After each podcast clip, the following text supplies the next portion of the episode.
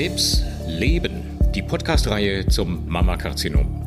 Friedrich Uferkamp im Gespräch mit Betroffenen und Experten.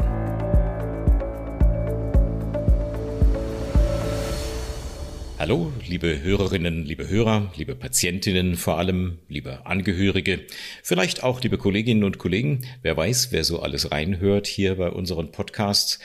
Ich freue mich sehr, Sie begrüßen zu dürfen zu einer weiteren Ausgabe unserer Podcasts zum Mammakarzinom. Und ähm, wir wollen nicht nur Kolleginnen und Kollegen, Expertinnen, Experten zu Wort kommen lassen, die die Therapie und die Diagnostik des Brustkrebses in ihren verschiedenen Facetten erklären, sondern vor allen Dingen, und das das ist mir persönlich auch ein besonderes Anliegen, möchten wir gerne Patientinnen zu Wort kommen lassen. Und ich freue mich sehr, dass wir heute Eva Schumacher-Wulff zu Gast haben, die Chefredakteurin der Zeitschrift Mama Mia. Hallo, Frau Schumacher-Wulff, ich grüße Sie sehr herzlich. Ja, hallo, Herr Dr. Oberkamp. Vielen Dank für die Einladung und die nette Einführung und Begrüßung. Ich freue mich sehr, dass bei Ihrem neuen Format, was ich ganz toll finde, auch die Patientenstimme Platz findet. Also da bin ich ganz glücklich drüber. Von daher äh, bin ich gespannt. Sehr, sehr gerne. Und ich habe gedacht, wir nehmen uns heute mal ein heißes Eisen vor. Es gibt im Augenblick ja einen äh, nicht zu übersehbaren Trend in der gesamten Krebsmedizin. Das ist die sogenannte personalisierte Therapie. Man schaut immer präziser nach, wie eine Krebszelle aussieht. Bei Brustkrebspatientinnen ist seit langem bekannt, dass es Krebszellen gibt, die an der Oberfläche Hormonrezeptoren tragen oder HER2-Rezeptoren oder dass es auch Zellen gibt, die nackt sind an der Oberfläche und keine Rezeptoren tragen. Alles das ist ihrer Gruppe ja gut bekannt. Aber mittlerweile geht die personalisierte Therapie wesentlich weiter. Wir bestimmen immer mehr ich sag mal, Aspekte im Inneren der Krebszelle. Wir schauen auf Mutationen, auf Veränderungen des Erbguts im Kern der Zelle. Wir schauen auf die Signalwege, auf alles Mögliche. Man kann so viel testen mittlerweile und man muss kein Prophet sein, um zu sagen, dass wir in 10, 15, ganz sicher in 20 Jahren weite Teile der gesamten Krebstherapie zielgerichtet auf der Basis von Mutationstests ähm, äh, durchführen werden. Das alles nennen wir personalisierte Onkologie. Das fängt zurzeit an und äh, wird mit Sicherheit, äh, wie so vieles in der, in der Krebsforschung, im Laufe der nächsten Jahre deutlich zunehmen an Fahrt. Nun haben sich ja die Patientinnenvertreter, gerade was den Brustkrebs angeht, relativ früh auch dieser Thematik schon angenommen. Und mir persönlich erscheint das natürlich auch sehr verständlich. Und ich weiß von Ihnen, äh, liebe Frau Schumacher-Wolf, dass Sie ähm, da gerade auch in letzter Zeit äh, immer wieder den Finger in die Wunde legen. Lassen Sie uns erstmal vielleicht äh, beginnen mit einem äh, Thema, äh, wenn wir zugelassene Medikamente zur Verfügung stehen, dann wird immer wieder gesagt, es würde trotzdem nicht flächendeckend getestet. Ist das tatsächlich Ihr Eindruck? Hören Sie von vielen Mitbetroffenen diese Klagen? Definitiv, das ist auch nicht nur mein Eindruck. Es gab da auch eine Untersuchung, zum Beispiel bezüglich der BRCA-Mutation. Ähm, bei dieser Mutation, die ja Frauen haben, die eine familiäre Brustkrebserkrankung haben, da ist es so, dass diese Mutation bei Frauen mit einem triple-negativen Tumor schon lange getestet wird. Diese Mutation ist bei Frauen mit einem Hormonrezeptor-positiven Tumor nicht so ähm, häufig, kommt aber durchaus vor. Und da gibt es mittlerweile auch eine zugelassene Therapie, ähm, die bei Frauen mit metastasierter Erkrankung zum Einsatz kommt. Mhm. Und ähm, Herr Professor Lux ähm, aus Paderborn hat eine Untersuchung gemacht bei niedergelassenen ähm, äh, Onkologen, wie häufig diese Frauen mit Hormonrezeptor-positiven Tumor auf die BRCA-Mutation getestet werden im metastasierten Stadium. Und ähm, da war die Testrate ganz gering. Mittlerweile schätzt man, dass die bei uns in Deutschland ungefähr bei 50 Prozent liegt. Das heißt, dass bei den anderen 50 Prozent ähm, möglicherweise eine wertvolle Therapieoption verloren geht, weil einfach nicht getestet wird. Man kann jetzt über Gründe spekulieren. Ähm, wahrscheinlich ist es so, dass viele ähm, Ärzte diese Mutation noch nicht mit dem Hormonrezeptor-positiven ähm, Brustkrebs in Verbindung bringen, aber letztlich wissen wir es nicht. Und ähm, was auch immer die Gründe sind, ich finde es sind alarmierende Zahlen. In Israel zum Beispiel ist die Testquote 100 Prozent. Ja. Also ich habe ja immer den Eindruck, dass in den Brustzentren oder Brustkrebszentren die Therapie auf einem sehr, sehr hohen Standard läuft. Und ähm, in der metastasierten Situation kommen natürlich oft, ich sag mal, verschiedene Therapeuten mit ins Spiel, die nicht alle ihre Patientinnen in den Tumorkonferenzen vorstellen. Da, wo eine Patientin an ein Brustzentrum angebunden ist, sollte das eigentlich äh, glatt äh, gehen und es muss getestet getestet werden. Ich kann mir nicht vorstellen, dass das da übersehen wird. Aber äh, sicher ist die eine oder andere Patientin einfach, man sagt so schön, irgendwo in der Peripherie, wo das noch nicht so standardisiert ist. Das könnte ein Grund sein, oder? Das könnte definitiv ein Grund sein.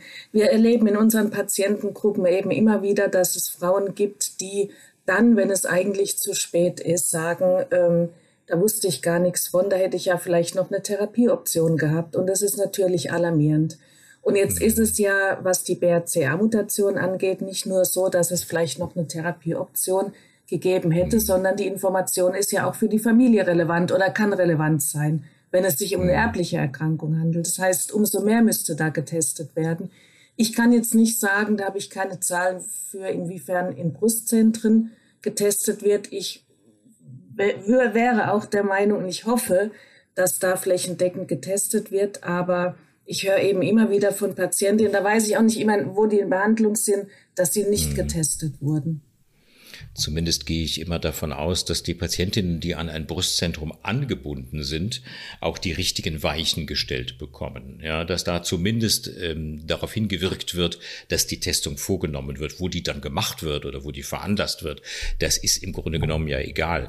Aber es muss jemand tatsächlich die Steuerung auch der Diagnostik äh, vornehmen und es klappt, soweit ich das weiß, in den Brustzentren eigentlich sehr, sehr gut. Aber wenn wir tatsächlich noch dieses Defizit haben, was Sie vorhin äh, geschildert haben, ist es umso wichtiger, finde ich, dass eben auch die Patientinnenverbände sich einschalten und dass sie ihre Öffentlichkeit, Mama Mia ist ja ein Beispiel für ihre äh, individuelle Öffentlichkeit als Patientengruppe, äh, da eben auch nutzen. Das hat sich ja in den vergangenen 15, 20 Jahren sehr bewährt, dass sie sich da eingemischt haben. Ähm, ein weiterer Punkt, ähm, der natürlich ähm, mindestens genauso brisant ist, ist äh, die Frage, was macht man, wenn jetzt eine äh, zugelassene Standardtherapie, die übliche Therapie ausgeschöpft ist? Und wenn potenziell weitere zielgerichtete Therapien zur Verfügung stehen könnten. Dafür aber erstmal ähm, bekannt sein müsste, ob eine bestimmte Mutation oder ein Biomarker, sagen wir mal ganz allgemein, ein Biomarker zur Verfügung steht. Dann wird noch weniger getestet, oder? So ist es leider. Und jetzt muss man natürlich auch sagen, dass ähm, nicht immer wenn ein Medikament zum Beispiel bei einer bestimmten Mutation bei Darmkrebs funktioniert, ist nicht gesagt, dass dieses Medikament auch bei Brustkrebs funktioniert, wenn dieselbe Mutation vorliegt. Aber man weiß es einfach nicht, weil häufig die Mutationen so selten sind, dass es keine größeren Studien gibt. Und es gibt ja leider bei uns auch keine guten Register, die sowas abbilden aus ähm, dem Versorgungsalltag, mhm. was wir übrigens dringend fordern.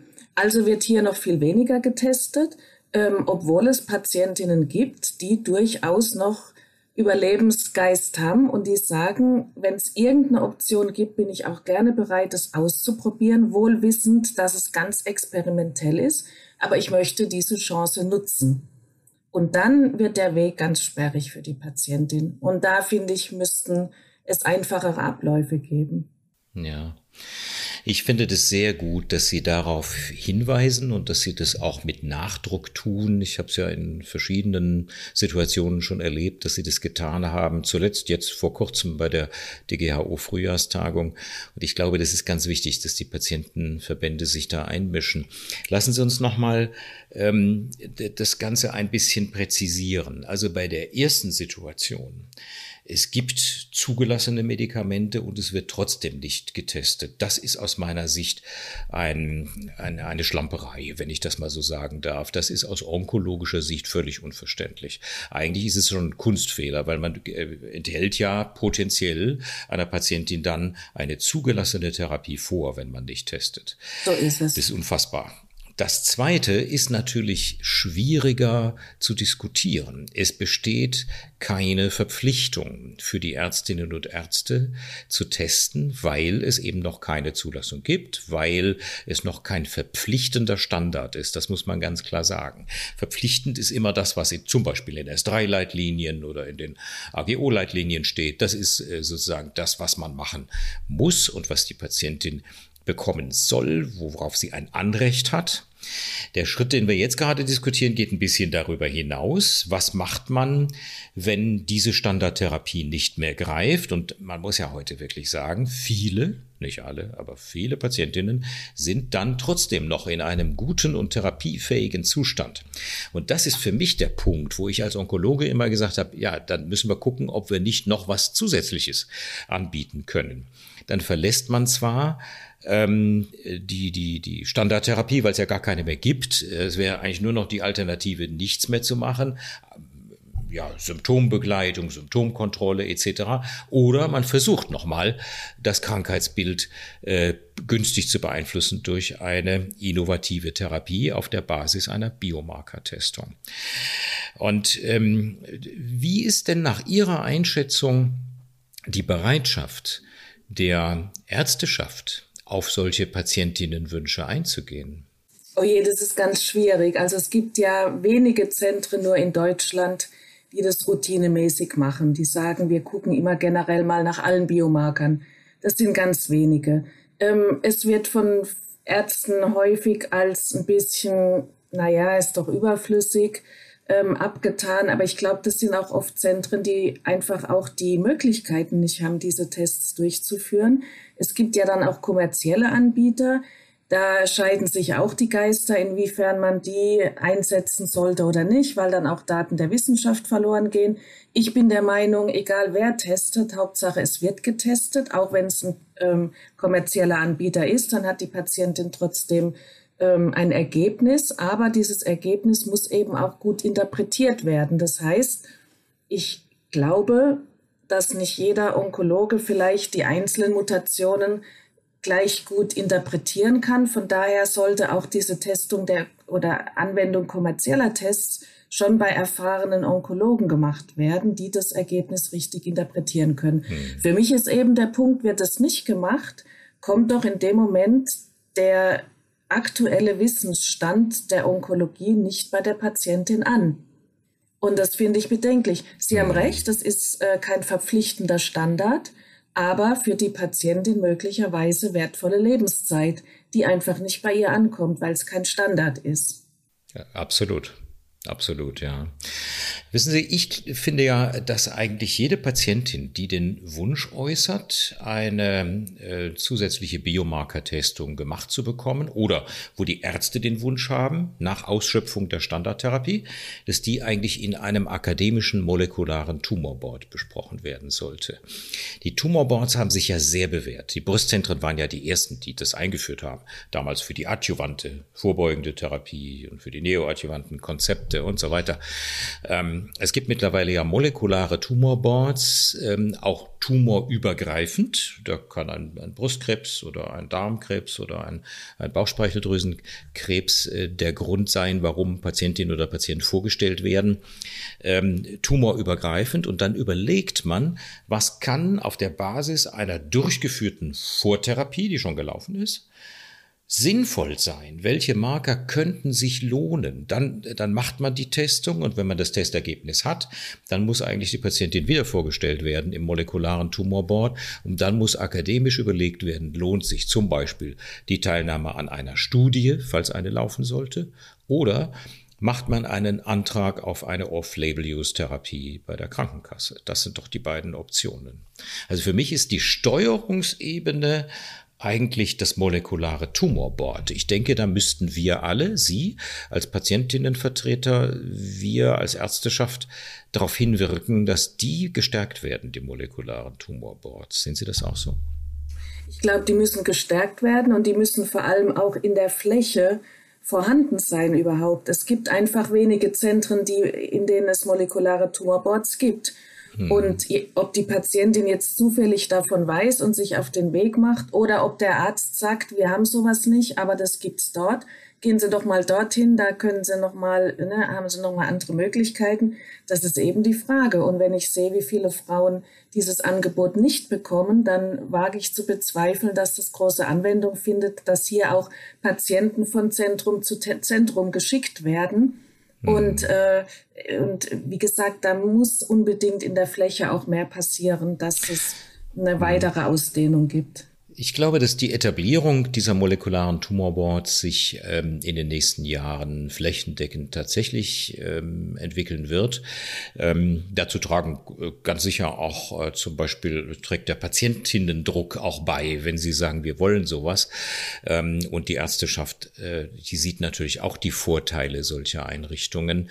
Und die Corona-Pandemie, wo wir alle gelernt haben, wie man mit Online-Konferenzen umgeht, die wird sicher das Ganze beschleunigen beschleunigen. Also solche molekularen Tumorboards, die wird es allein deswegen flächendeckend geben, weil wir uns heute auf solchen Plattformen, wie wir gerade auch, natürlich sehr viel problemloser treffen können. Man muss dann nicht immer irgendwo hinfahren.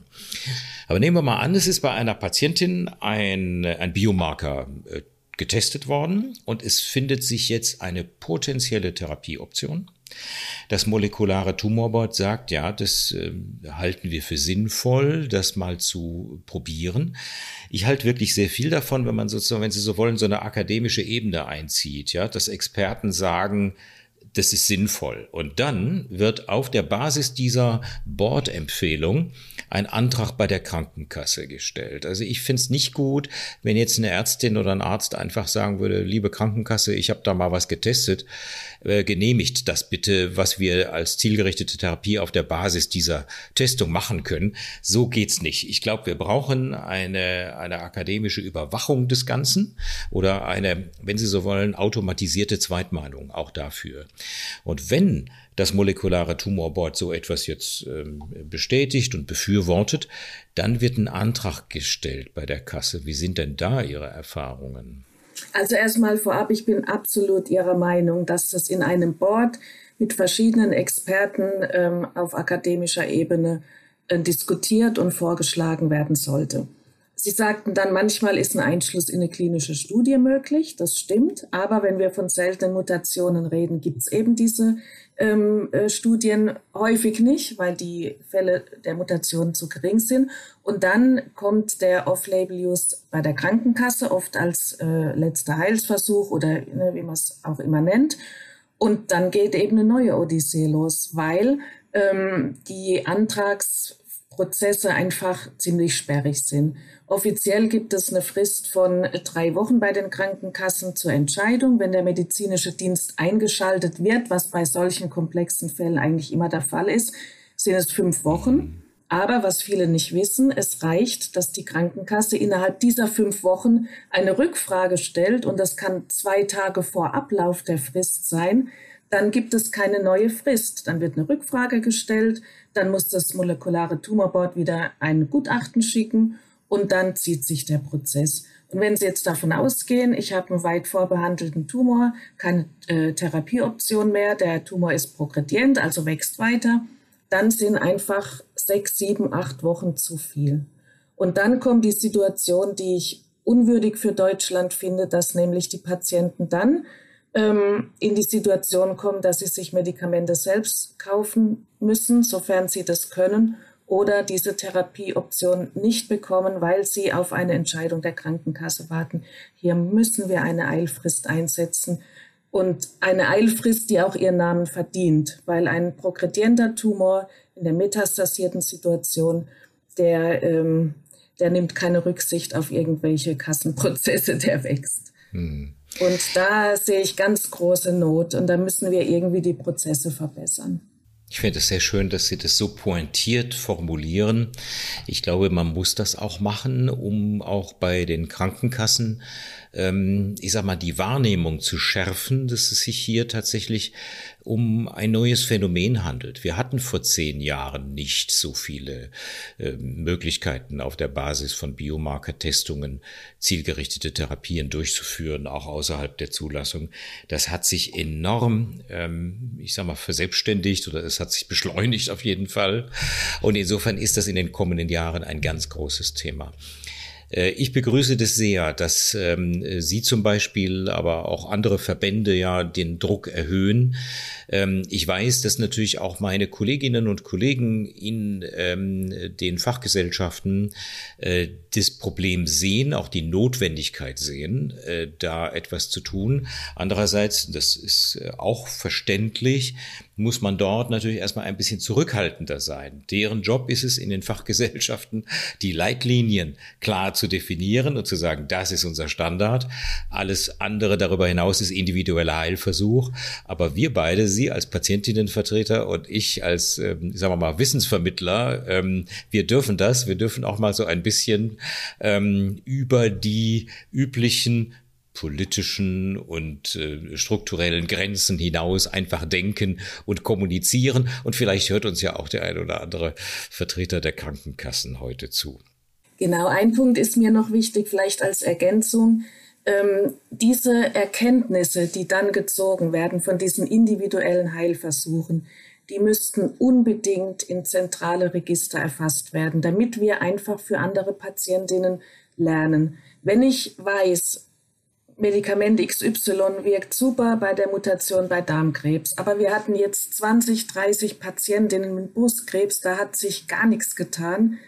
Dann kann ich das auch wiederum als Wissen nutzen und der Patientin sagen, wir sehen hier nicht so gute Chancen. Also dieses lernende System, ich glaube, der Begriff äh, kommt von der Deutschen Krebsgesellschaft, dieses lernende System wäre, glaube ich, wichtig. Und da werden viele Daten gesammelt, aber meines Erachtens nicht so strukturiert, dass jeder Zugriff drauf hat, weil teilweise wird natürlich in der ähm, Wirtschaft werden Daten gesammelt, in äh, akademischen Einrichtungen werden Daten gesammelt, auch unterschiedliche. Und da gibt es sicher ganz tolle Register. Aber ich wünsche mir, dass die Daten zusammengeführt werden und zwar nicht nur auf nationaler, sondern am liebsten auf europäischer oder globaler Ebene, weil äh, je mehr ähm, seltene Mutationen es gibt, und Sie sagten es eingangs, das wird die Zukunft sein, desto mehr brauchen wir doch einen schnellen Erkenntnisgewinn auch für die Fälle, dass wir keine großen randomisierten Studien machen können, weil wir uns gar nicht so viel Patientinnen backen können, die die bestimmte Mutation haben. Also hier wünsche ich mir einfach, dass diese Register, dass die Daten besser gesammelt und äh, aufbereitet werden und genutzt werden und dass Zugang da ist. Also das finde ich noch einen ganz wichtigen Punkt, weil wenn jeder nur für sich experimentiert im stillen Kämmerchen, hat die Allgemeinheit auch nichts davon. Absolut. Von daher wünsche ich mir hier, dass auch die Register ähm, nochmal neu überdacht und, und strukturiert werden. Absolut. Das unterstütze ich auch voll und ganz. Also die begleitende Versorgungsforschung, das ist letztendlich ja der Oberbegriff Register, ähm, äh, kann man ja heute auch sehr modern, auch digital durchführen. Äh, wie ist da so, wenn ich das noch abschließend fragen darf, die Bereitschaft der Patientinnen, ähm, auch digitale Tools zu nutzen, um zum Beispiel unter einer Off-Label-Use-Therapie ihr Befinden täglich zu dokumentieren, zum Beispiel in so einer App oder in einem ähm, anderen Online-Tool, was dann direkt in so ein Register eingegeben wird? Die Bereitschaft ist definitiv da, weil in diesem Krankheitsstadium, von dem wir reden, ist die Patientin durchaus bewusst, dass sie auch zur Wissensgenerierung beitragen kann. Und ich gehe sogar noch einen Schritt weiter. Ich meine, wir können es auch erwarten von Patientinnen, die von der Solidargemeinschaft im besten Fall ähm, die Chance kriegen auf eine experimentelle Therapie, dass die im Gegenzug auch was zurückgibt und sagt, ich äh, sag euch auch, wie es mir geht unter der Therapie. Mhm. Und wenn ich immer die Diskussion um Datenschutz höre, ich glaube, das ist definitiv Thema der Datenschützer und nicht der Patienten. Mhm. Vor allem im metastasierten Stadium, wo es darum geht, noch eine Therapieoption zu finden, da haben die Patienten keine Angst, irgendwelche genetischen Daten irgendwo hinzugeben, wenn im Rückzug, im, äh, im Gegenzug vielleicht eine Therapieoption dabei rausspringt. Also Datenschutz ist meistens Thema der Datenschützer und hm. versperrt uns meiner Meinung nach auch viele Wege. Ich finde, die Patientin allein muss entscheiden, was mit ihren Daten passiert. Herrlich, da rennen Sie bei mir auch ganz offene Türen ein, wenn ich nur an die Corona-App denke, die wir ja aufgrund der Eingaben der Datenschützer eigentlich zu einer unwirksamen App haben äh, gemacht bekommen. Was man damit alles hätte machen können, wenn man den Datenschutz mal ein bisschen lockerer gesehen hätte. Und ich sehe das in der Tat auch so bei ähm, der Therapie mit ähm, individuell gestrickten Medikamenten, sagen wir mal, auf der Basis einer Biomarker-Testung, ähm, empfohlen durch ein molekulares Tumorboard, ähm, dokumentiert mittel- und langfristig in einem mindestens europäischen Register. Das wäre, glaube ich, ein gemeinsamer Nenner, auf äh, den sich Krankenkassenvertreter, Gesundheitspolitik und Ärzteschaft und vor allen Dingen Sie als Patientinnenvertreter äh, natürlich gut verständigen könnten. Genau, und das Ganze am liebsten nicht erst in ein paar Jahren, weil die Patientin, die heute an einer metastasierten Erkrankung ähm, leidet, die hat diese vielen Jahre nicht mehr. Genau. Frau Schomauer-Wolf, ich danke Ihnen sehr, sehr herzlich für diese halbe Stunde. Es hat mir sehr viel Spaß gemacht, mich mit Ihnen zu unterhalten. Ich freue mich schon aufs nächste Mal. Dankeschön für heute. Ich freue mich auch schon. Vielen Dank auch Ihnen. Dankeschön. Alles Gute. Alles Gute für Sie auch. Danke. Tschüss.